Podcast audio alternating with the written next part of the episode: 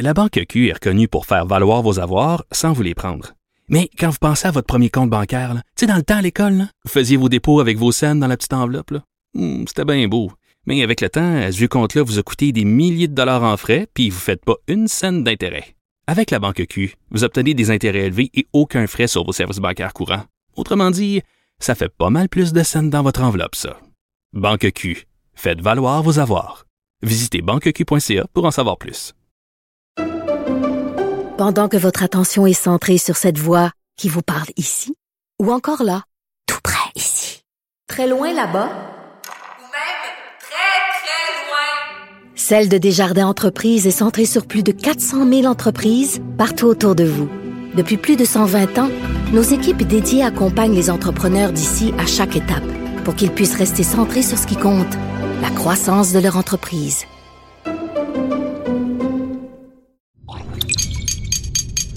Cube Radio. Il connaît tous les dessous de la politique. Chef du bureau d'enquête de l'Assemblée nationale. Antoine Robitaille. Là-haut sur la colline. Là-haut sur la colline. Cube Radio. Excellent jeudi à tous. Aujourd'hui à l'émission, à travers le Québec, les professeurs de cégep votent fortement pour indiquer leur appui à l'idée d'appliquer les principes de la loi 101 au niveau collégial. Déjà, 13 syndicats sur les 48 cégeps existants ont voté en ce sens et le mouvement se poursuit. On en discute avec deux professeurs qui militent en ce sens. Ensuite, on parle de politique française avec Étienne Alexandre Beauregard. Il s'agit donc de la chronique Le regard de Beauregard. Mais d'abord, mais d'abord, c'est l'heure de notre rencontre quotidienne avec Rémi Nadeau. Réminado, Tout a été mauvais. Ça a été un spectacle désolant. C'était triste de voir ça. Antoine Robitaille. On sait bien, vous voulez faire du nationalisme. Mais non, on veut justement contrebalancer cette délocalisation-là politique. La rencontre. Un jour, on fera notre débat. Oui, oui, bien sûr. Métal sur métal. C'est le moment de vérité. La rencontre. Nado Robitaille. Et bonjour Rémi Nadeau. Salut, Antoine. chef de bureau parlementaire à l'Assemblée nationale pour le journal et le journal. Le retour de Jean Charest, c'est incroyable quand même, hein, Rémi? Oui, il y, a- il y a vraiment un côté Back to the Future euh, à regarder Jean Charest euh, vendre un programme euh, et être de retour, être bien en, en selle. Puis nous, on l'a couvert, là. T'avais commencé ici à couvrir la politique québécoise en 2003. Ouais. Pendant Aïe, la campagne aïe. électorale, donc Jean Charest contre Bernard Landry. C'est ça. Donc, c'est très particulier. L'entrevue qu'a menée euh, Mario Dumont à LCN, c'était excellent. C'était vraiment une grande entrevue. Il a posé toutes les bonnes questions. Ouais. C'était intéressant donc de voir Jean Charest, comme on s'y attendait, il a un talent. Je te disais, dans le fond, c'est comme s'il est capable de passer entre les barbelés là, sans s'écorcher, tout en répondant. Et on- ça, il faut lui reconnaître. C'est une bête politique. Ceci étant, Nous le qualifions dans le temps de truite trempée dans le. dans le lubrifiant, voilà. Tellement qu'il était glissant. Moi, je... écoute, je me souviens, le- pendant les campagnes électorales de 2007-2008, je me réveillais la nuit pour écrire des questions pour essayer de, oui, comment de le- lui faire dire des choses. Ça. Euh, première observation, c'est euh, rigolo, là, mais moi, je, je regardais l'entrevue puis j'avais l'impression aussi de voir physiquement Pierre Marcotte. Il y a vraiment, je trouve que physiquement. Ah oui, c'est vrai. Oui, vraiment. Là, En il y a une- hein? Exactement. Euh, bon, Moi, je voyais qu'il a, il a pris de l'âge un peu, puis on sait que son père, son surnom, c'était Red. Ouais. Et, et je, je trouve qu'il commence euh, à être un peu Red, euh, Jean Charest. Je me suis dit, c'est un Red Tory, un vrai? Et, et donc, euh, et sur le fond, donc la, la question qui devait être posée, c'est bon, l'UPAC euh, a terminé son enquête. On sait qu'il n'y a pas d'accusation contre Ouais. Charest euh, en lien avec le financement du Parti libéral euh, du Québec. Sauf que c'est vrai qu'il y, a- il y a encore des questions qui se posent sur la façon dont ils ont monté une machine de financement à l'époque. Comment disait Robert Benoît, l'ancien président? Une machine à imprimer euh, de l'argent. Une machine, oui, à ramasser de l'argent. Oui, oui. puis des, euh, des ministres qui devaient euh, amasser 100 000 chacun, puis tout ça. C'est sûr que ça, en tout cas, moi, personnellement, ce que j'en retiens, c'est que ça a amené des dérives, là. Il- ça a amené des, des situations problématiques. Mais bon, M. Charest a beau jeu quand même de dire il n'y a, pas- il y a pas eu d'accusation, et c'est ce qu'il a défendu. Il a dit l'UPAC a cherché pendant huit ans, ils n'ont rien trouvé. Donc voilà, la preuve qu'il n'y avait rien à trouver. C'est un peu ça, c'est à Qui poursuit message. pour 2 millions l'État du Québec, Mm. mais tout ce qu'il veut, c'est une lettre d'excuse. Il, il prétend que si le gouvernement Legault avait consenti à envoyer une lettre d'excuse, il n'y aurait jamais eu de poursuite. Sinon, sais, il n'y a pas eu d'admission, il a été habile, il a dit on, on, apprend toujours des leçons, il dit quelque chose comme ça, mais il est resté vague en, en disant surtout qu'à l'époque, il y avait une façon de faire le financement et selon lui, les règles ont été respectées avec ce qui était permis à l'époque. Euh, et il a, il- il a insisté sur le fait que les gens, lui, son équipe, tout ça, euh, étaient là pour les bonnes raisons, pour travailler pour le Québec, etc., etc. Alors ça, c'était le message concernant le financement. L'autre chose intéressante, c'est la loi euh, sur la laïcité, la loi québécoise, la loi Ben oui. 21. Alors, il ne nie pas qu'il ne veut pas en faire un combat, il ne veut pas contester comme tel euh, ou aider la contestation, mais il dit quand ce sera en cours supérieure, si ça s'y rend, qu'à ce moment-là, euh, si lui, il est premier ministre du Canada, il va faire valoir la position, euh, sa position à lui, et, et- c'est qu'il est contre. Je pense même qu'il n'a pas le choix juridiquement, mais en Bon, tout cas. alors voilà. Alors, mais c'est sûr que ça ressemble, et Mario Dumont lui faisait remarquer, ça ressemble à la position de Justin Trudeau. Oui. Alors, c'est un peu ça. Et il y a eu des réactions euh, Oui? des partis politiques Ah oui? provinciaux. Oui? Alors, le Parti québécois ré- a réagi fortement. Paul Saint-Pierre Plamondon euh, a confié à mon collègue de, de QMI, euh, Vincent Larin, donc, euh, que ce- c'est inadmissible, là, que c'est au Québec de faire ses choix, euh, qu'il ne doit pas s'immiscer là-dedans. Éric Duhem a dit sensiblement la même chose, là, a plaidé beaucoup pour le respect de, donc, de la compétence du Québec de faire ses propres choix, ses propres lois. Québec solidaire, un peu aussi dans, dans le même sens, mais tout en étant, on sait que QS, donc eux, ils sont quand même contre la loi 21, mais ils ont dit c'est au Québec que ça doit se régler. Et, euh, et l'élément qui a été le plus drôle dans les réactions euh, des partis politiques provinciaux, la CAQ n'a pas voulu commenter. Ils disent que, bon, François Legault l'a dit, on va pas s'ingérer, etc.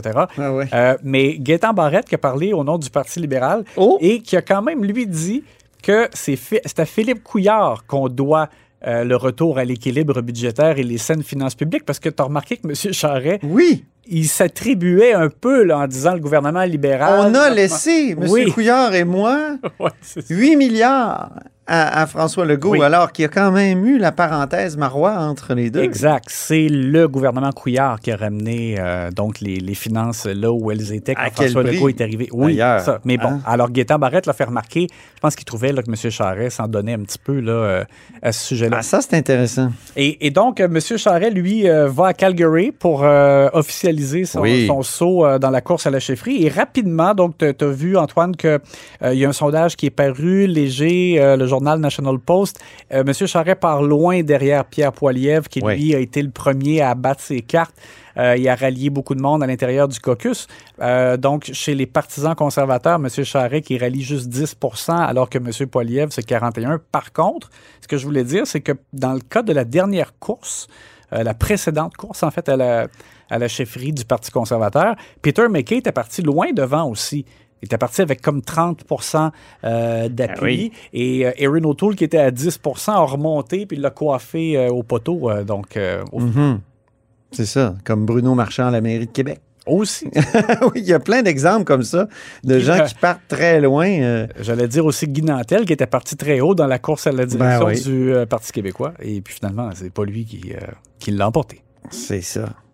Donc, le Parti québécois, maintenant, euh, autre sujet, qui demande le gel des tarifs de la- des sociétés d'État. Pour l'ensemble des sociétés d'État, je voulais J'allais dire de l'électricité, mais c'est des sociétés Oui, d'État. des sociétés d'État. Je voulais en glisser un mot rapidement. Euh, donc, Paul Saint-Pierre Plamondon qui a accordé une entrevue à notre collègue Vincent Larin et qui euh, insiste donc pour qu'il y ait gel pour l'ensemble des sociétés d'État. Ça veut dire non seulement l'électricité, mais aussi, par exemple, les permis euh, à la Société des alcools du Québec parce qu'il y a des, des, des prix qui ont augmenté, que ce soit aussi pour la Société des traversiers également, où il y a des droits d'entrée, etc.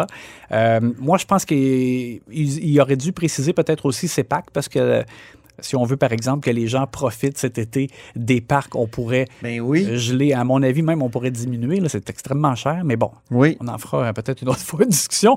Mais euh, chose certaine, c'est que moi, je pense qu'à date, évidemment, le gouvernement Legault euh, a résisté. Euh, François Legault a, a répété qu'il veut envoyer de l'argent dans les poches des gens directement, Un chèque. moyen d'un chèque dans le cadre du prochain budget.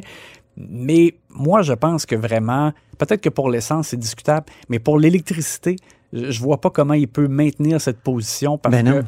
Là, il y aura une augmentation de 2,6% Et en raison euh, du fait qu'on colle ça à, à l'inflation, l'an prochain, ce serait 5% peut-être au- au-delà de 5% C'est vraiment intenable. Et en plus, alors. Très mauvaise réforme. Oui. C'est une réforme qui est faite pour les années où il n'y avait pas d'inflation. Exact. Puis en même temps, ils ont comme permis à Hydro-Québec de ne, de ne plus aller devant la régie de l'énergie pour se ça. justifier à Oui. chaque année. Puis Ça, là, en plus, ça arrive à un moment où Hydro a empoché à tour de bras. Ils ont, ils ont eu plein de- d'entrées d'argent. Ah oui. hein. Alors, euh, ça, je pense que vraiment, là, il va falloir que le gouvernement plie là-dessus euh, assez rapidement.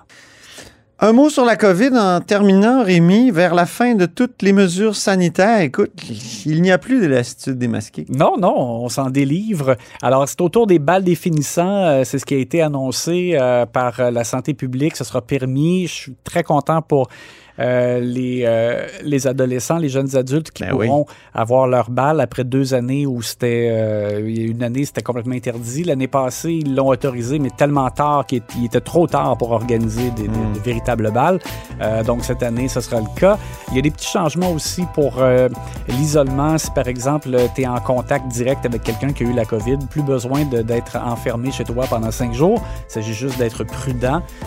Donc des petites modifications et le port du masque devrait être levé fin du mois de mars, peut-être début avril, ça s'en vient.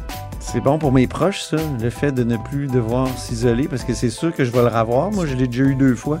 Je suis comme un aimant à COVID. Merci beaucoup, Rémi. À demain. La Banque Q est reconnue pour faire valoir vos avoirs sans vous les prendre. Mais quand vous pensez à votre premier compte bancaire, tu sais, dans le temps à l'école, là, vous faisiez vos dépôts avec vos scènes dans la petite enveloppe. là. Hmm, C'était bien beau. Mais avec le temps, ce compte-là vous a coûté des milliers de dollars en frais, puis vous ne faites pas une scène d'intérêt. Avec la Banque Q, vous obtenez des intérêts élevés et aucun frais sur vos services bancaires courants. Autrement dit, ça fait pas mal plus de scènes dans votre enveloppe, ça. Banque Q, faites valoir vos avoirs. Visitez banqueq.ca pour en savoir plus. Pendant que votre attention est centrée sur vos urgences du matin, vos réunions d'affaires du midi, votre retour à la maison ou votre emploi du soir, celle de Desjardins Entreprises est centrée sur plus de 400 000 entreprises à toute heure du jour. Grâce à notre connaissance des secteurs d'activité et à notre accompagnement spécialisé, nous aidons les entrepreneurs à relever chaque défi pour qu'ils puissent rester centrés sur ce qui compte, le développement de leur entreprise.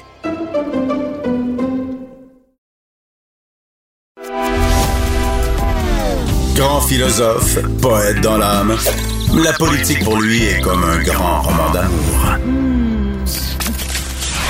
Vous écoutez Antoine Robitaille, là-haut sur la colline. C'est l'heure de notre segment Politique française. Une analyse complète de la politique française dans l'œil d'Étienne Alexandre Bourregard. Alors ne cédons pas à cela Alors ils ne passeront pas Alors moi je n'en veux pas Le regard de Beauregard. Bonjour, Étienne Alexandre Beauregard. Bonjour Antoine. Notre correspondant à Paris, accessoirement étudiant en philosophie et en sciences politiques à l'Université Laval, il est en session d'échange dans la capitale française et c'est là où on le rejoint. Parlons d'Éric Zemmour. Il est allé chercher un appui de taille, un ralliement important cette semaine. Oui, tout à fait. Donc, dimanche dernier, c'était le ralliement très, très attendu de Marion Maréchal à la campagne d'Éric Zemmour. Donc, Marion Maréchal, c'est qui? C'est la nièce de Marine Le Pen, c'est la petite fille de Jean-Marie Le Pen. Et Et jadis, c'est Étienne Alexandre, on disait euh, Marion Maréchal Le Pen? Oui, exactement. Elle a changé son nom quand elle a quitté le Front National pour se distancier Oui, oui, euh, de son clan. Mais ça demeure une figure majeure de la droite nationale française. Euh, pour la petite bio, elle a été élue députée à 22 ans en 2012 et elle est encore à ce jour la plus jeune élue de l'Assemblée nationale française. Elle a quitté la politique en 2017 pour lancer une école de sciences politiques à Lyon, mais surtout pour des désaccords persistants avec Marine Le Pen sur la stratégie à adopter pour le camp national en France. Oui, c'est une question de stratégie plus que de, de fond. Je pense qu'ils s'entendent sur le fond pas mal. Et certaines différences sur le fond aussi. Mais donc, c'est quand même une rupture de marque après que Marine Le Pen ait mis son père à la porte du FN en 2015. Voilà que sa nièce quitte officiellement. Et c'est bien sûr un coup dur pour le parti où les désaccords politiques sont toujours un petit peu mêlés avec les désaccords familiaux parce que c'est vraiment la famille Le Pen qui est demeurée au cœur de ce parti-là depuis 40-50 ans que ça existe. Exactement. Tu parlais de désaccords sur le fond. Sur quoi est-ce que Marine Le Pen et Marion euh, Maréchal ne s'entendent pas?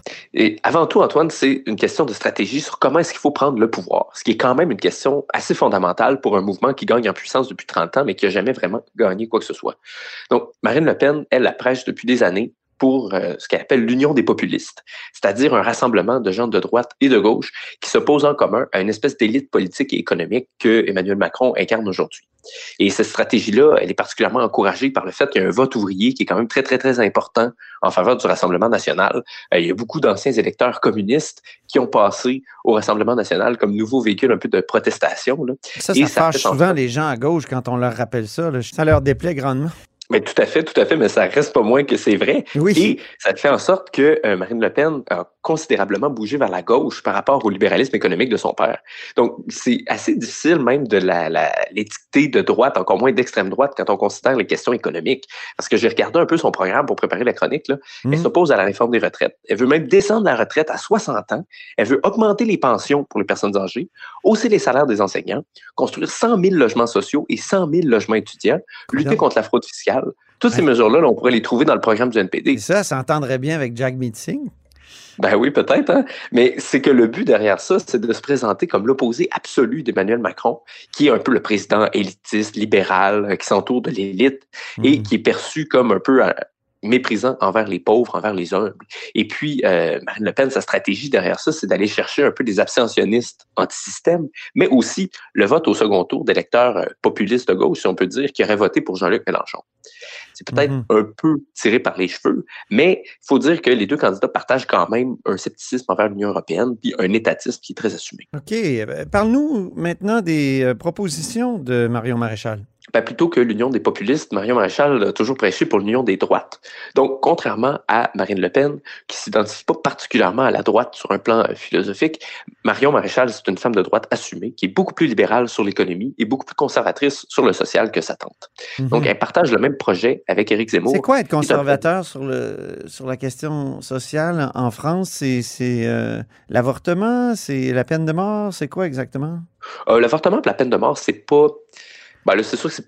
C'est pas mal réglé. Pas philosophiquement contre, là, si on demande à Mhm. Mario Maréchal et à Éric Zemmour, mais euh, les enjeux qui occupent ça aujourd'hui, c'est surtout euh, toutes les questions de euh, PMA, GPA, donc la, la procréation euh, médicalement assistée, ou la Mhm. gestation pour autrui, souvent sans père, donc pour les couples de même Au sexe. fond, c'est la Et- place des, des homosexuels euh, et, euh, au fond, leur capacité de, de, faire, de faire des familles. Ouais, la question de la famille est bien sûr au cœur de ça. C'est la question trans aussi ne leur fait pas particulièrement plaisir, là, donc c'est peut-être ces questions-là aussi qui sont, qui sont plus explorées. OK. Donc, recomposition de la droite, union de la droite, elle veut au fond, qu'est- qu'est-ce qu'elle veut au fond, Marion Maréchal? Ben, c'est essentiellement recomposer la droite autour de la question identitaire en faisant sauter ce qu'on pourrait appeler le cordon sanitaire qui a empêché, selon eux, l'union de la droite classique et du Rassemblement national depuis à peu près 30 ans. Mhm. Donc, elle parlait directement de cette stratégie-là dans son discours de Toulon dimanche dernier. Écoutons-la. En un temps record, vous avez déjà commencé à réaliser beaucoup de pourquoi je plaide depuis des années. Construire cette grande union à droite que Eric réussit à faire vivre chaque jour en attirant dans son sillage des personnalités issues de LR, du RN et d'ailleurs. J'en ai rêvé et vous l'avez fait Étienne Alexandre, le, le cordon sanitaire ou le front républicain, c'est quoi exactement?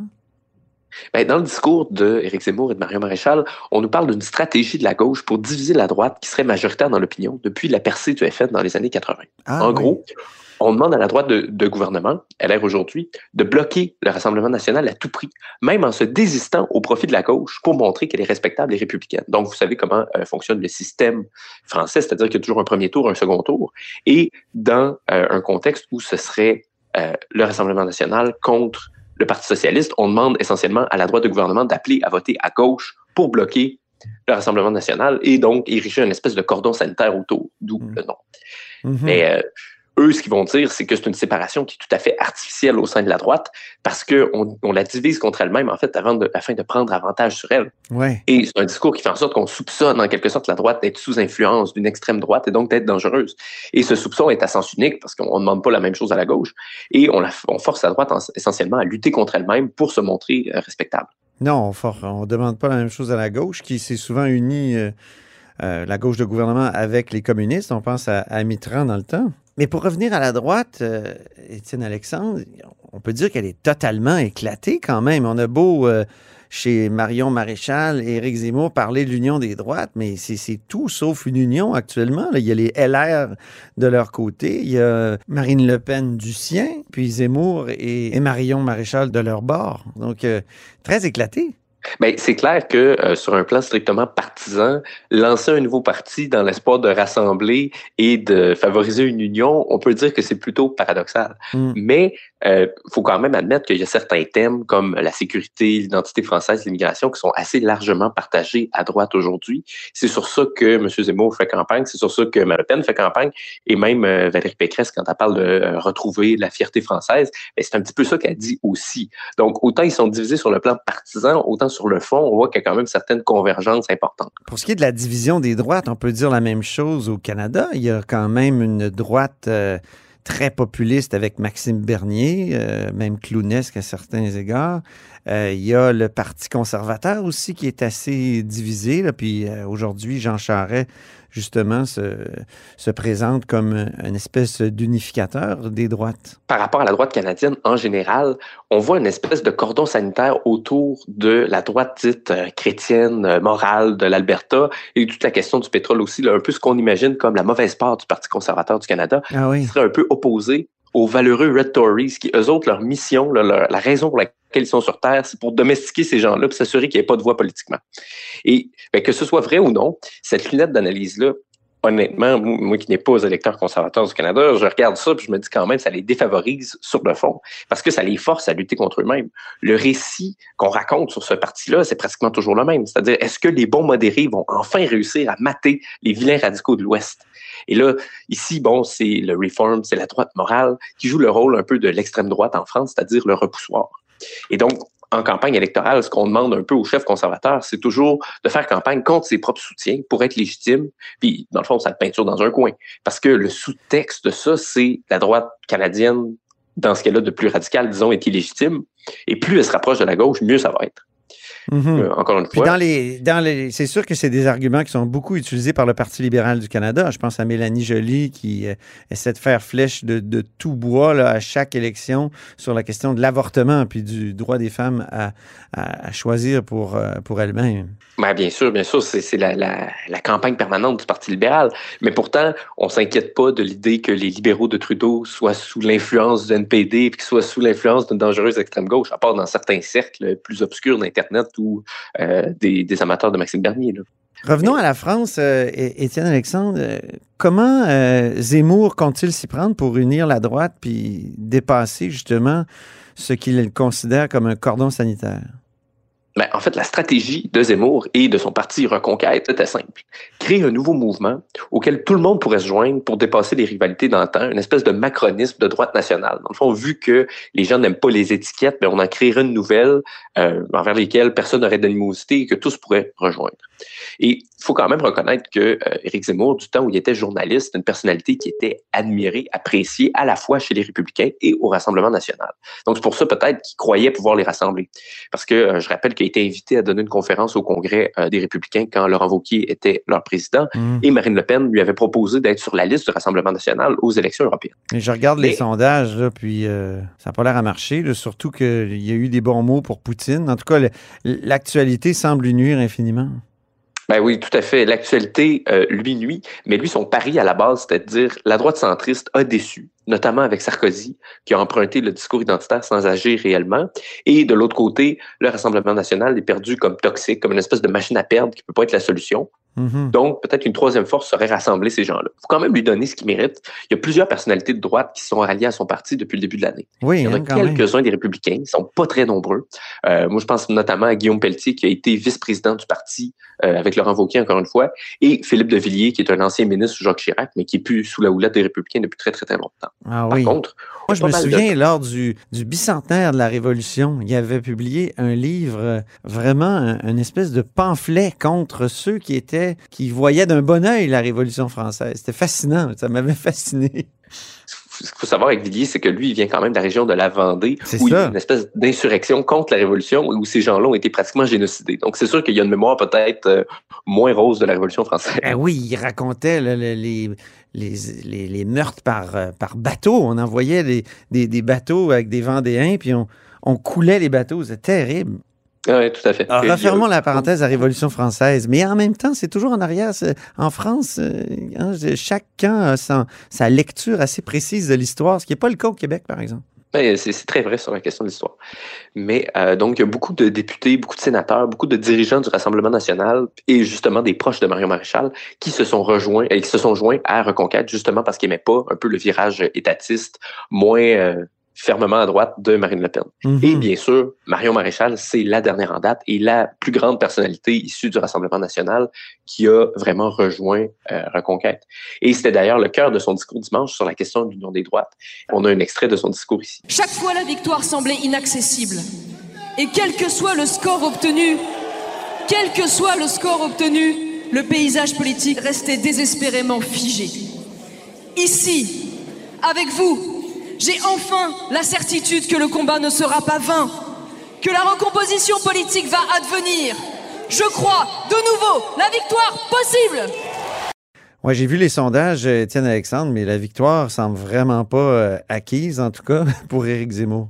Ah non, tout à fait. Probablement que l'Union des droites, pour le moment, est plus, plus dans leur tête que dans les sondages. là. Même s'il est toujours compétitif pour arriver au second tour, les sondages montrent qu'il perdrait largement contre Emmanuel Macron, avec un score qui est entre 35 et 40 là, pour les très, très, très optimistes. Mm. C'est clair que c'est mieux que Marine Le Pen en 2017, mais ce serait clairement insuffisant pour gagner. Et je me permets quand même d'ajouter qu'avec la situation en Ukraine en ce moment, ça va certainement lui nuire. Parce que Zemmour, il a souvent paru ou été... Ben euh, oui, il a eu l'air pro-Poutine. Ah oui, très complaisant avec Vladimir Poutine. Puis malheureusement, l'histoire n'est pas en train de lui donner raison en ce moment-là. Non, vraiment. Et même sur la question des réfugiés ukrainiens, il a passé un long moment dans son discours dimanche à essayer de s'amender un petit peu. Parce qu'il ne peut pas vraiment dire non à tous pour avoir l'air de vraiment manquer d'humanité, là, parce qu'on les voit carrément se faire bombarder. Mais en même temps, il ne veut pas dire oui à tout le monde parce que c'est carrément l'inverse de son programme qui consiste essentiellement en l'arrêt de l'immigration en France. Mhm. Donc, il a passé plusieurs minutes dans son meeting, là, vraiment, là, à faire du patinage artistique, à expliquer que ceux qui ont de la famille en France, ce serait oui. Ouh. Mais euh, les autres, serait mieux de rester proche de l'Ukraine parce que de toute façon, ils veulent rester proches, ce qui est probablement vrai d'ailleurs. Mais bref, l'époque n'aime pas vraiment les positions nuancées et probablement que ça ne l'aidera pas. Non, c'est ça. L'actualité a l'air de lui nuire infiniment. Là, actuellement, est-ce qu'il y a euh, vraiment le début d'une recomposition possible? Ben ça, honnêtement, c'est pas tout à fait impossible parce qu'on peut se demander qu'est-ce qui vaut vraiment le cordon sanitaire quand le discours de la droite de gouvernement est de plus en plus similaire à celui de la droite hors les murs. Comme on en parlait il y a deux semaines, à partir du moment où Valérie Pécresse, qui est quand même quelqu'un de très, très, très modéré puis plutôt centriste à droite, commence à parler de grands remplacements, à quel point elle peut dire après qu'elle veut pas toucher aux extrémistes qui disent ça depuis des années alors qu'elle dit la même chose. Mhm. Donc, les thèmes d'identité, les thèmes de sécurité, les thèmes d'immigration, c'est ceux qui unissent vraiment l'électorat de droite, puis pour ne pas dire la France aujourd'hui. Donc, moi, je pense plutôt que c'est vraiment une histoire de temps avant qu'il y ait une force politique qui émerge pour incarner ce discours-là, qui est l'opposé de celui du président Macron. Peut-être même que celui qui va le porter n'est pas encore connu, mais il y en a d'autres qui pensent que ce serait Marion Maréchal elle-même dans un grand retour en politique. Qui sait? Ouais, peut-être aussi que l'actualité euh, dont tu parles là, euh, et la complaisance euh, de cette droite-là, de Zemmour, Marion Maréchal pour Poutine, va nuire ou va donner une nouvelle actualité au cordon sanitaire qu'il déteste tant. Bien, merci beaucoup. C'était le regard de Beauregard. Merci Étienne Alexandre Beauregard. Ben, merci à toi, comme toujours. Et c'est ainsi que se termine La Haut sur la Colline en ce jeudi. Merci beaucoup d'avoir été des nôtres. N'hésitez surtout pas à diffuser vos segments préférés sur vos réseaux. Ça, c'est la fonction partage. Et je vous dis à demain. Cube Radio.